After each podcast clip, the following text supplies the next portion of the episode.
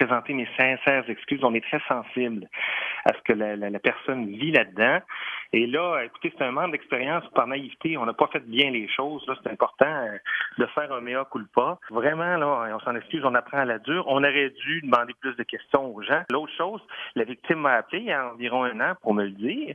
Et moi, j'ai demandé à mes collègues, écoutez, il faudrait qu'on retire le visage de M. Linto parce qu'il il crée préjudice à l'organisation.